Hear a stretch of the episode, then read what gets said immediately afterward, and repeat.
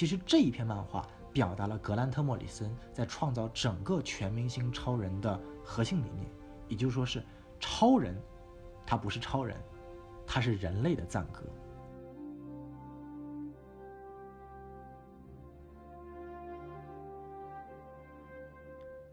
大家好，我是小松老师，欢迎收听小松漫谈的第二集。那首先非常感谢大家支持这一档我们新开的专栏。那在上一集的节目当中呢，也有大家很多都评论了，希望能够去听到的话题。啊，我看到有康斯坦丁，我看到有蓝甲虫，有小丑，还有人专门私信过来跟我说想聊聊哥谭市。那这些内容呢，我们会在第一季超人的话题结束之后呢，我都会跟大家一一的去慢慢讲述当中。啊，当然了，如果这期节目浏览量高，我们决定一直做下去的话。那好，那话不多说，我们开始第二集的内容。我们继续来谈论超人啊。那这期呢，我们将会去聊聊超人是如何从黄金时代到白银时代到黑铁时代到现在再到重启之后的一系列的设定改变的。它为什么会这么流行？首先啊，在黄金时期，我们知道黄金时期超人呢就已经诞生出来了，在一九四零年左右。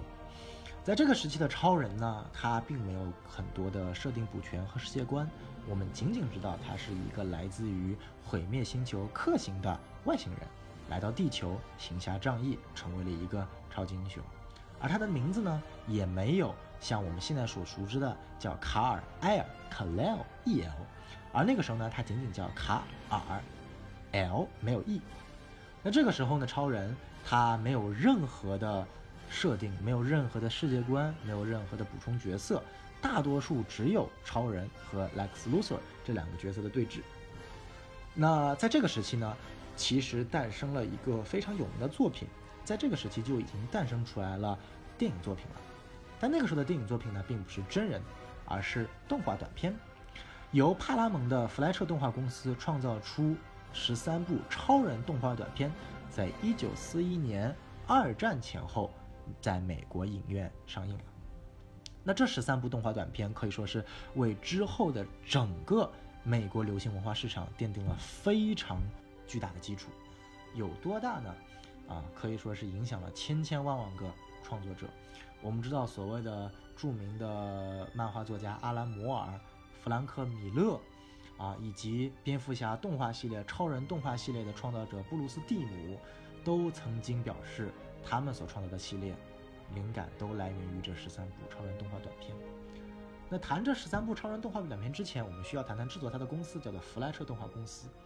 这是一家久负盛名的美国动画公司，可以说迪士尼在他们面前完全算不了任何东西啊。尽管我们说现在弗莱彻已经没有名气，迪士尼世界第一了，但是在当年，弗莱彻动画公司创造出了无数动画的业界条例、技术。一直被沿用至今，可以说没有弗莱彻动画公司，就没有当代的美国特效视效技术。那这十三部动文超人动画短片究竟启发了什么内容呢？那我们选取其中两部，其中有一部呢，故事情节非常简单，讲述的是一个大怪物被冻在了冰川里面，那有探索队将它带回了超人，呃，带回了大都会，大大都会的博物馆里面呢，冰块融化了，然后怪物跑了出来，破坏城市。然后超人出现，阻止怪物，这样一个简简单单的故事啊，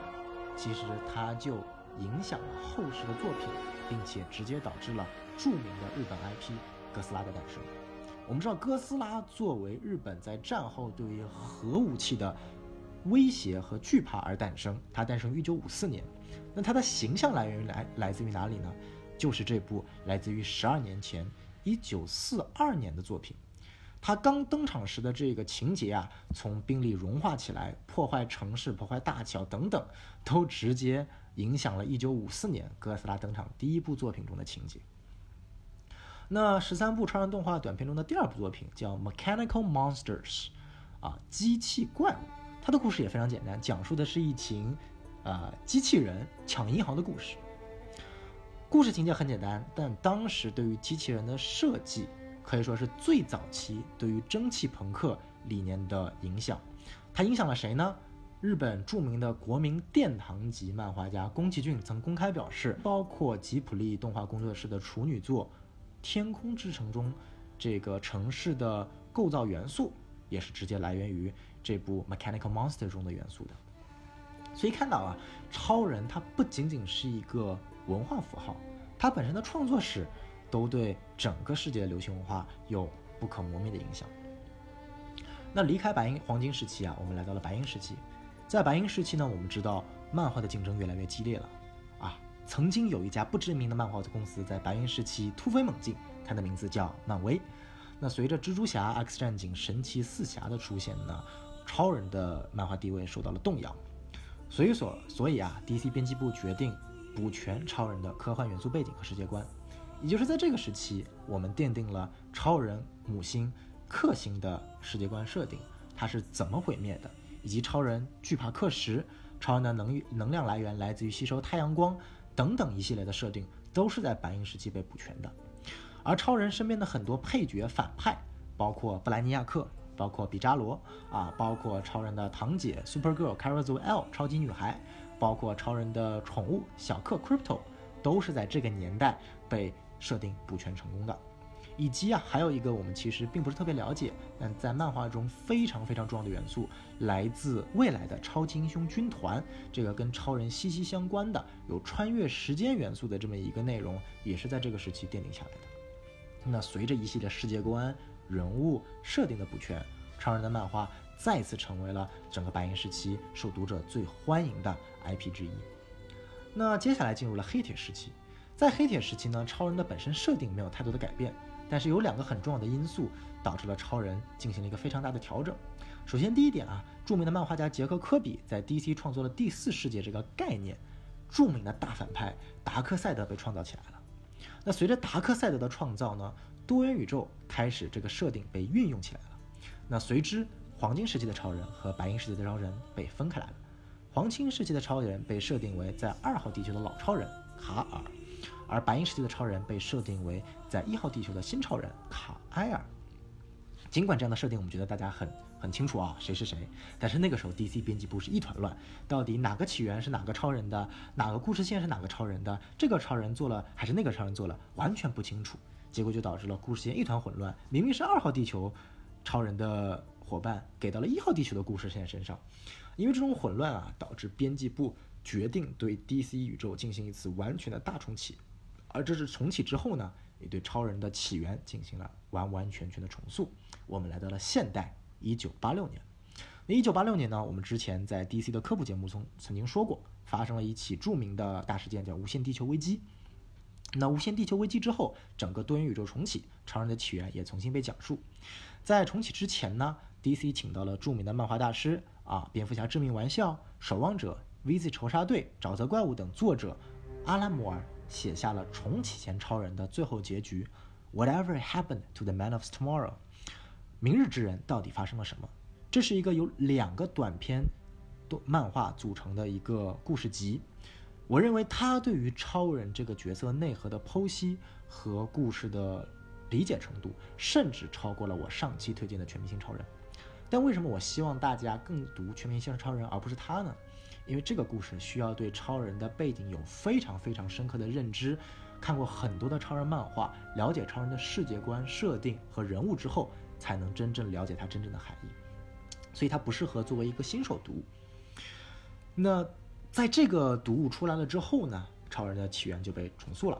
在一九八六年之后呢，首先由作家 John Byrne 写下了一个短篇漫画集，叫《Man of Steel》，没错，跟电影《钢铁之躯》是同名。在这个短片集当中呢，首先改变了很多超人，呃已有的设定，比如说克星，从原来的这个繁华的大都市，又变成了一个荒凉的星球，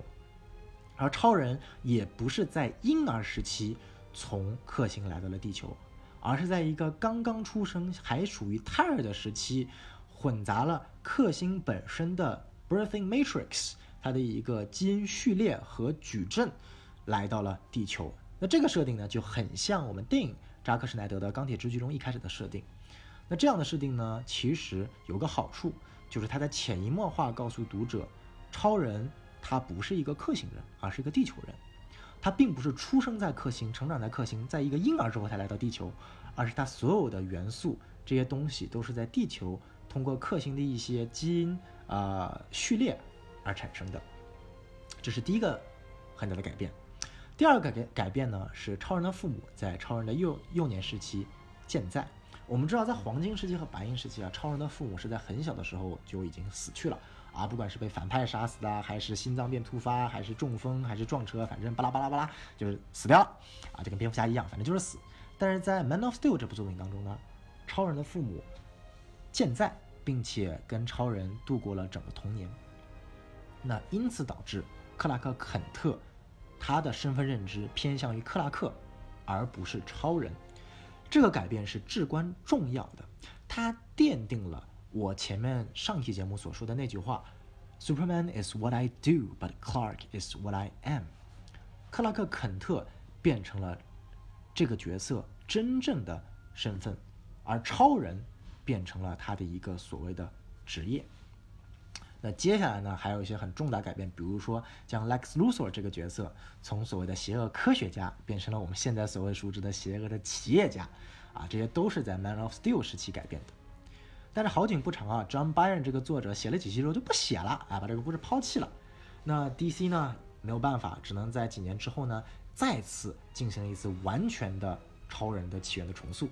啊，这次呢由一个十二期的短篇漫画组成，叫做 Birthright，与生俱来的权利，或者说天赋之权。那这个漫画作品里面呢，重新将荒凉的克星变成了科技异常繁华的克星。然后呢，将超人从胚胎时期就来到地球，改回了超人依然是出生在克星，然后来到婴儿的这个阶段才来到了地球。但是呢，他并没有改变的是，依然从作者的字里行间表达出了克拉克·坎特是超人的真实身份，同时将他身上的这个 S 定义了 hope 希望的意义。但是啊，我们知道过了几年，又发生了一次 DC 主宇宙的重启，叫无限危机。这个我们在 DC 科普里面讲过。那这次重启之后呢，单体宇宙又变成了无多无穷多个多元宇宙，超人的起源又被重启了。但这次重启呢是决定性的，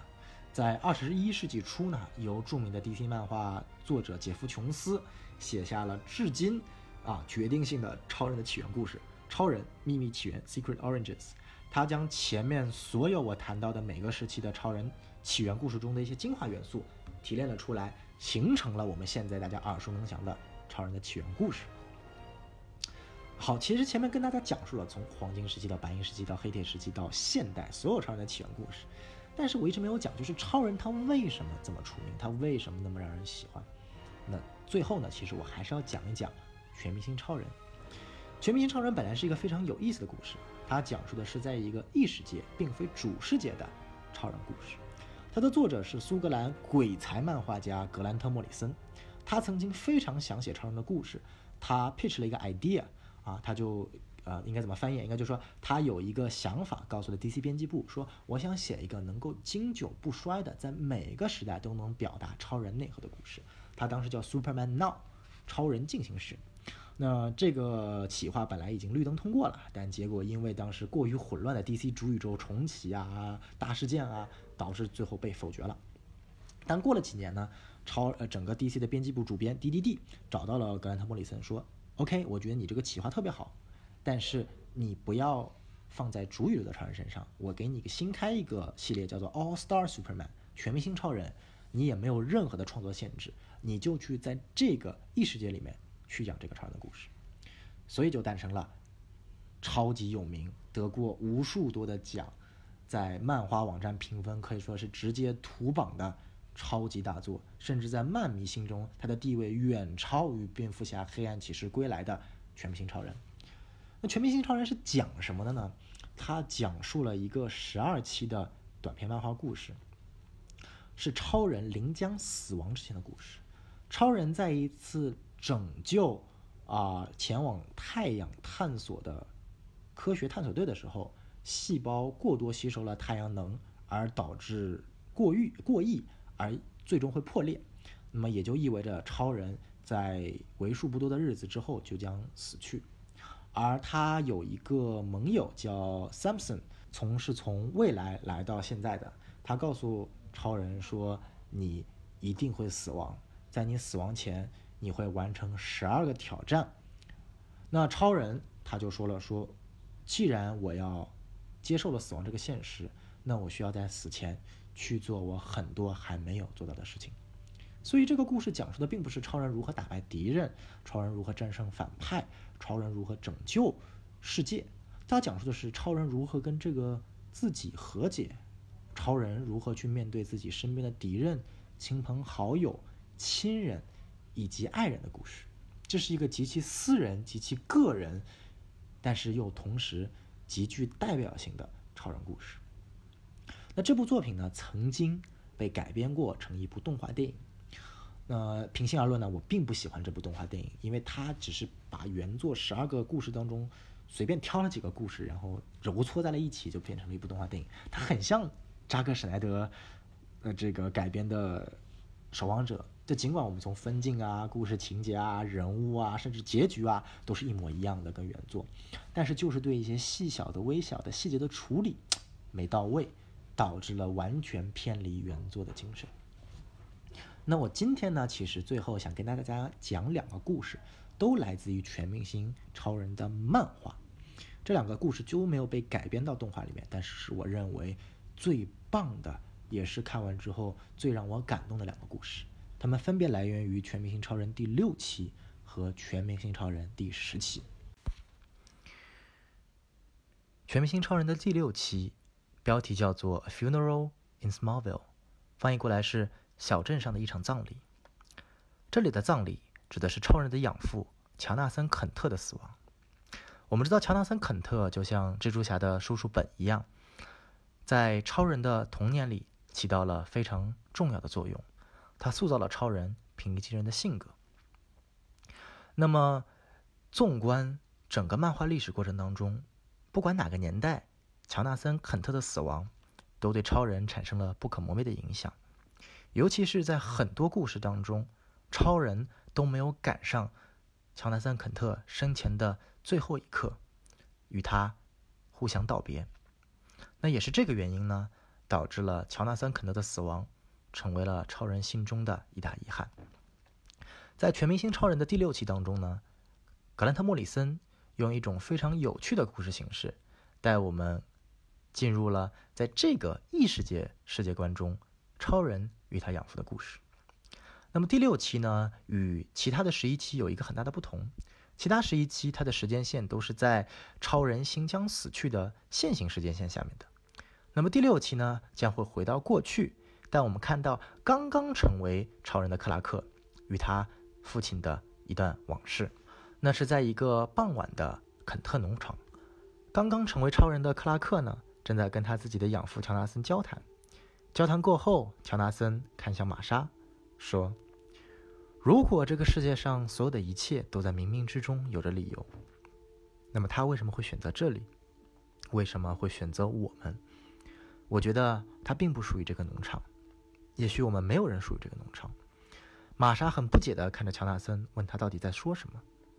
那这里呢，其实就是格兰特·莫里森告诉我们，乔纳森已经发现超人他并不仅仅。是一个农夫了，他有着能够去激励全世界人、帮助全人类的一个未来的发展方向。所以说，他在冥冥之中已经希望自己的孩子能够去远离农场、远离小镇，踏向更远的地方。但是他并不知道该怎么做。那这个时候呢，有一个很神秘的年轻人出现了，他告诉乔纳森说：“哎呀。”这个季节正好是农场的丰收季节，你们两个老头子老奶奶肯定没有力气干农活，我正好在寻找工作，要不你就让我入职吧。那乔纳森思考片刻之后呢，也就同意了。第二天呢，这个神秘的年轻人带着自己的两个同伙以及乔纳森见到了克拉克，克拉克马上就对这三个人产生了疑惑，因为另外的两个同伙实在太怪了，其中有一个人身高这个魁梧。但是身上、脸上绑满了绷带，那么他解释到呢，说他是从战场上退役下来的，所以脸上都是伤痕，不愿给大家看到。而另外一个人呢，则长相矮小，看起来很猥琐，一点都不像可以干农活的样子。但是确确实实，这三个人干了几天农活都非常到位，所以克拉克尽管保持着疑惑，但是也没有说什么。过了几天呢，这个神秘的陌生人主动找上了超人，讲明了自己的身份。他原来不是什么反派，他也不是什么外星人，他生于地球，只是不是现在。他是来自于公元八五二世纪的超人，名叫卡尔肯特。而另另外两位成员呢，也是来自于未来的超人。绷带超人呢，是来自于公元四千五百年的超人，而那个小矮个头，则是来自于五维空间的超人。那我们知道五维空间啊，是一个 DC 宇宙里面想象力维度，非常奇怪，这里不便多说。那这三个人跨越时间来到二十一世纪的原因也很简单，他们一直在追踪一个跟时间有关的恶魔，叫做时间吞噬者。顾名思义呢，这个怪物将会吞噬和他战斗者身边的时间。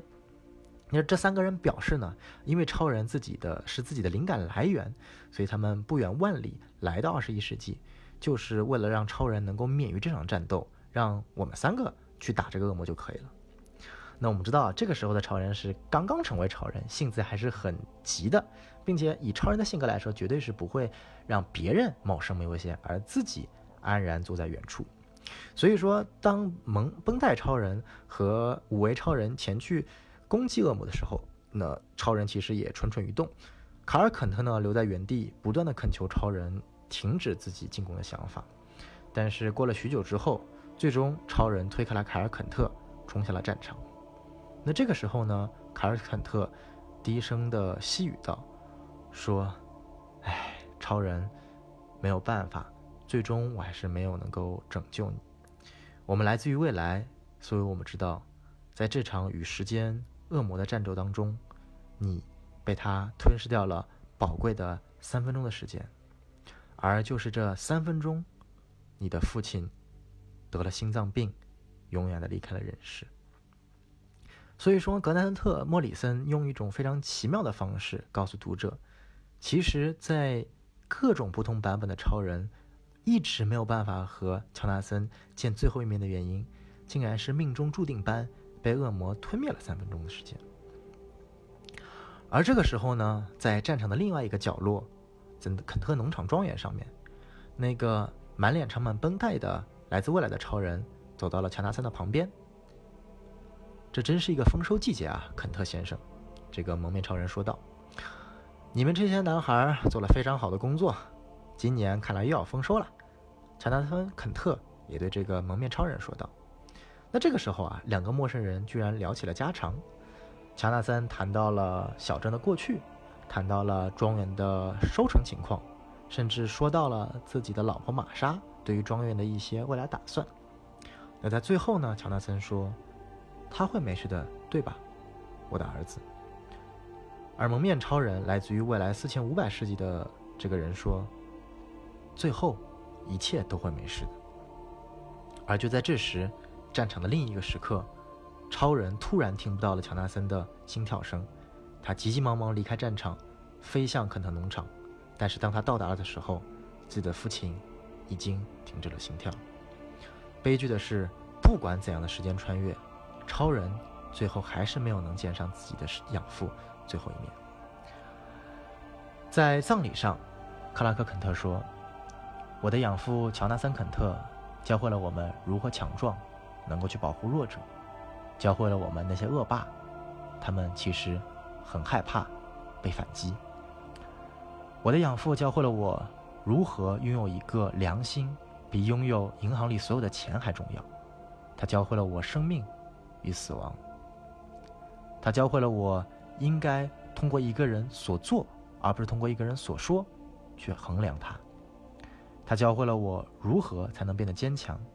如何才能变得善良，如何去梦想一个更加美好的世界。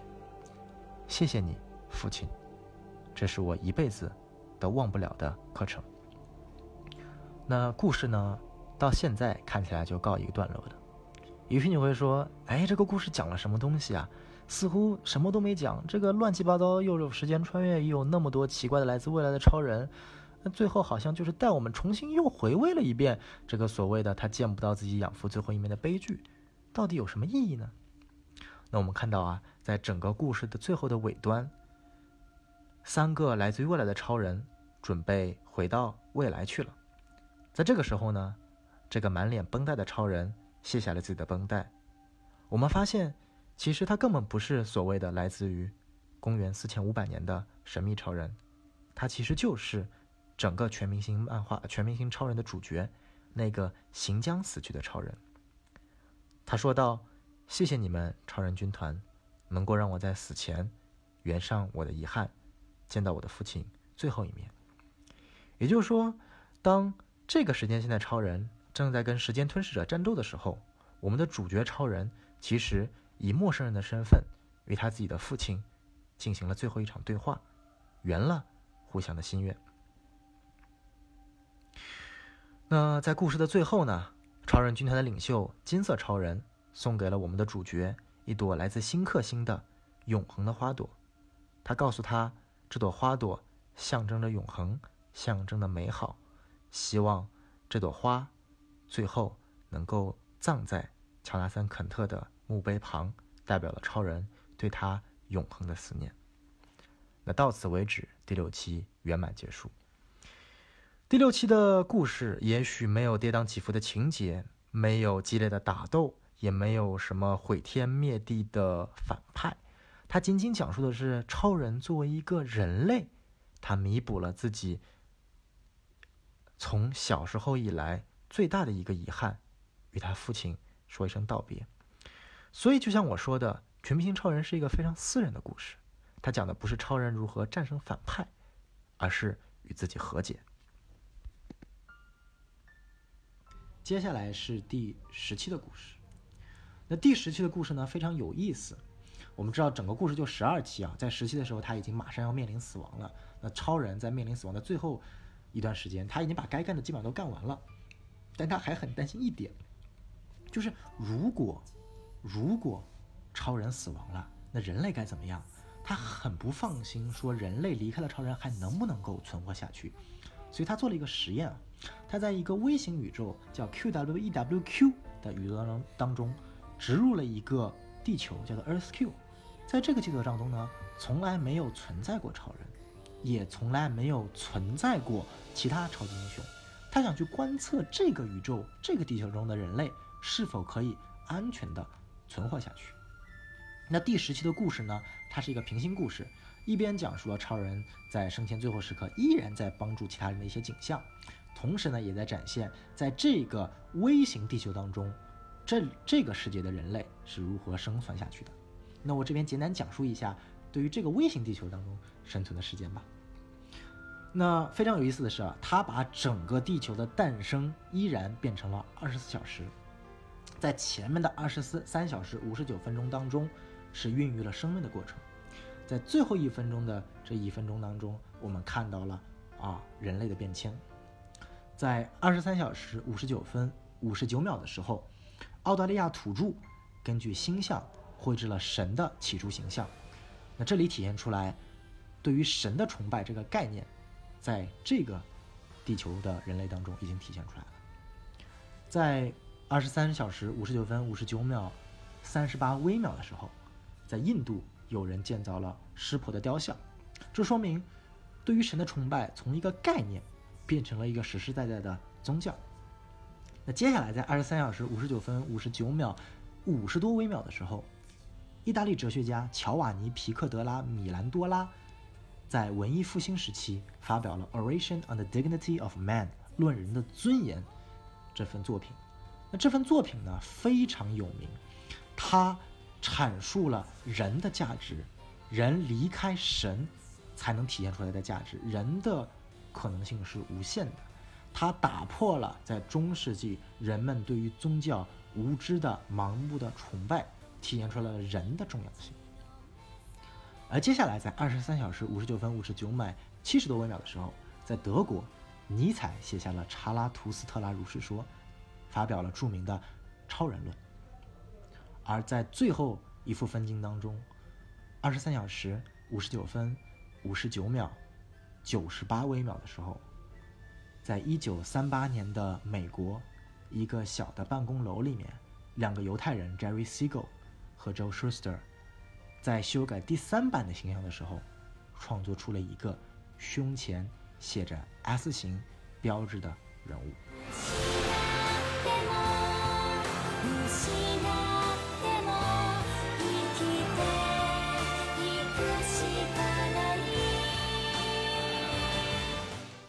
我们可以看到，其实这个 Earth Q 不是别的地球、别的宇宙，而是我们真真实实存在的这个世界。那通过这期漫画，其实格兰特·莫里森向我们阐述了一点：从某种意义上来讲，是超人诞生了我们这个世界。但是他又表明了，在他心目中，什么是超人？超人不是神，超人也不是去引导人类的象征。能够引导人类的只有人类自己。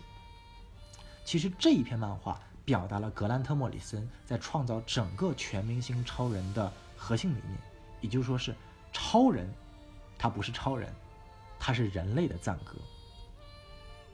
所以说，很多改编作品将超人幻化成耶稣，幻化成神是没有道理的。超人这个角色意义就在于他是激励人的存在。在这一篇当中，其实还有一个故事，是发生在线性时间线，超人在拯救别人的时候。那这一个简简单单的一页漫画，曾经上了美国的新闻头条，是发生了一个什么事情呢？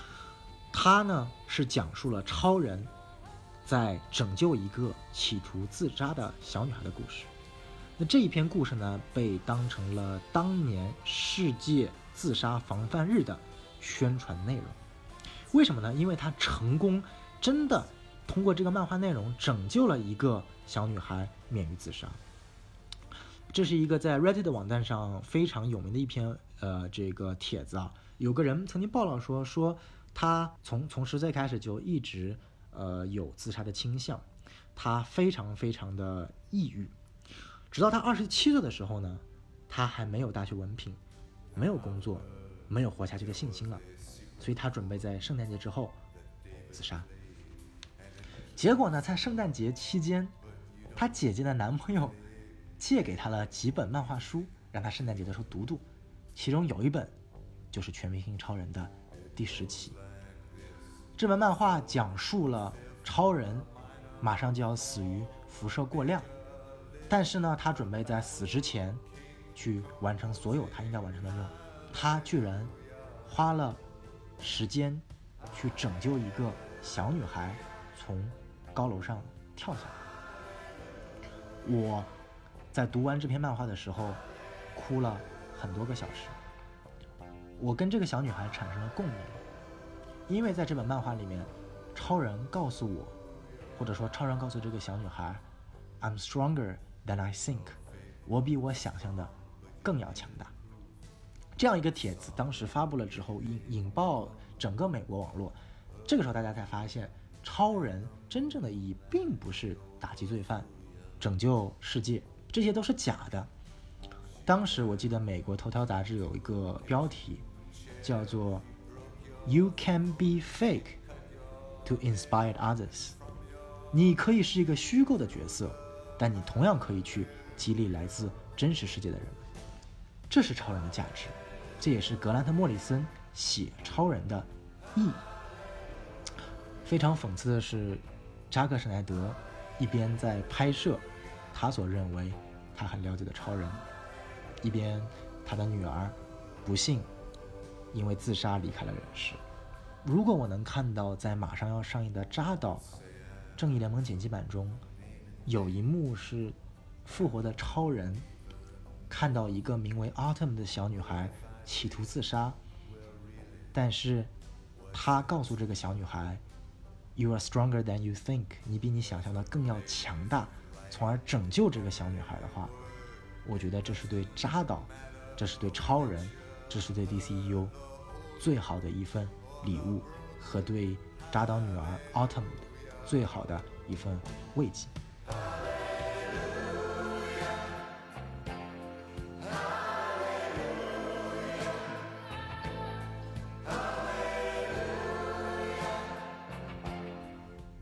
所以说讲完这两个故事，你说这两个故事从剧作角度上说有多精彩？你说它从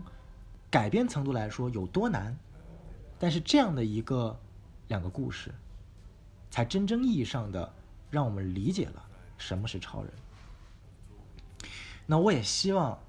大家真的有空能够去看一下《全明星超人》这部漫画，它有十二个小故事组成，讲述了超人去完成十二个在生前需要完成的任务的事故事。那今天的节目呢，我们就到目前为止。在下一期的节目当中呢，我将会不自量力的准备去改编一下《超人钢铁之躯》这部电影。因为我们知道，大家很多人在我之前的节目中啊，都听到过说我怎么不喜欢《超人钢铁之躯》，怎么不喜欢《蝙蝠侠大战超人》，啊，这个秉着骂冰箱总得自己先会制冷的原则，我准备自己也讲讲我理想中的《超人钢铁之躯》这部作品，我觉得它应该怎么写。哦，这边要最后通告一声，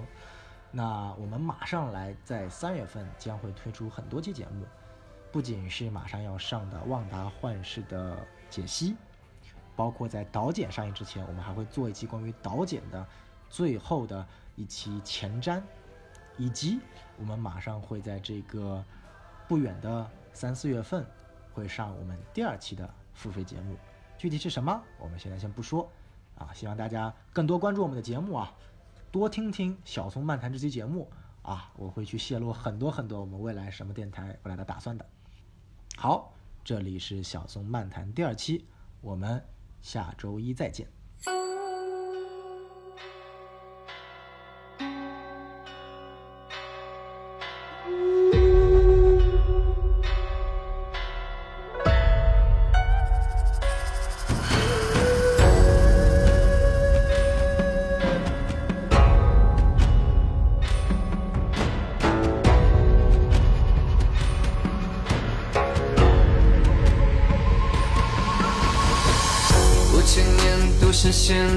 上王后，楼上人城外门都要左右摇，弦外线绕指尖，音不停不休，谁人来独奏？我只身遥遥，就此心去唤醒不尽，唤醒天地万物本该有的良心。真的英雄傲杰才能百敌不侵，磨不平的记忆让你机关算尽。朝天阙山绝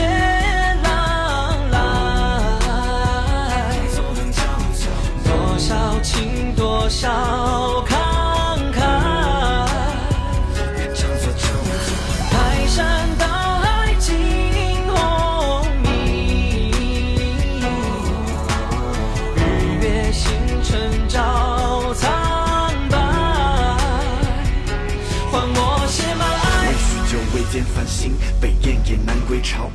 也许人们早已忘却当初是为谁而挥毫。若终究难脱逃，尽数人生的悲凉。又是谁在远处唱起了那首曾经最动听的歌谣？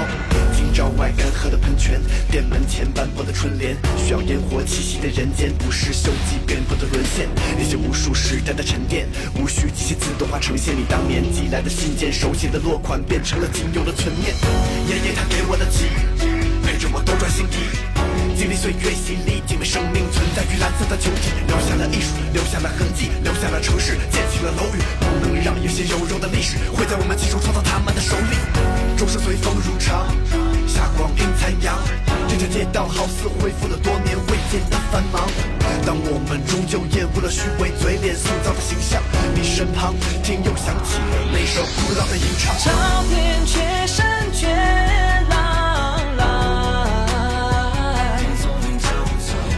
少情多少？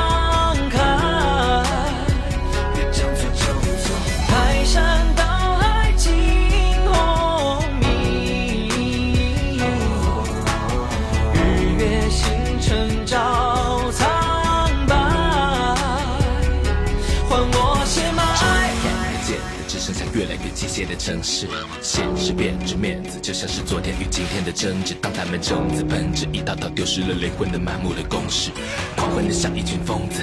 历史还会不会重置？这个歌之所着无谓的模仿现象在不断发生。成群结队只为了呼吸，到底算是坠落还是爬升？用尽了回到过去个最老套的方式来向下扎根，不撒进土壤的种子依然能生长出最朴实的花生。可能就会有点难，朝向从前。即便时间停止，谁知何时是终点站？这一切都不简单，你寻觅的安全感，莫非只是依靠着强大的力量让敌人的靠边站？谁留下祝福，浇灌着重生的树木，挣脱着轮回的束缚，承认弱势后想学会的孤独，不一般抉择着不同的路数，亲眼去目睹老树的新芽在等待着寒冬倒下一季酷暑，用职业和竞技来部署，像阴阳和太极的互补。朝天阙山却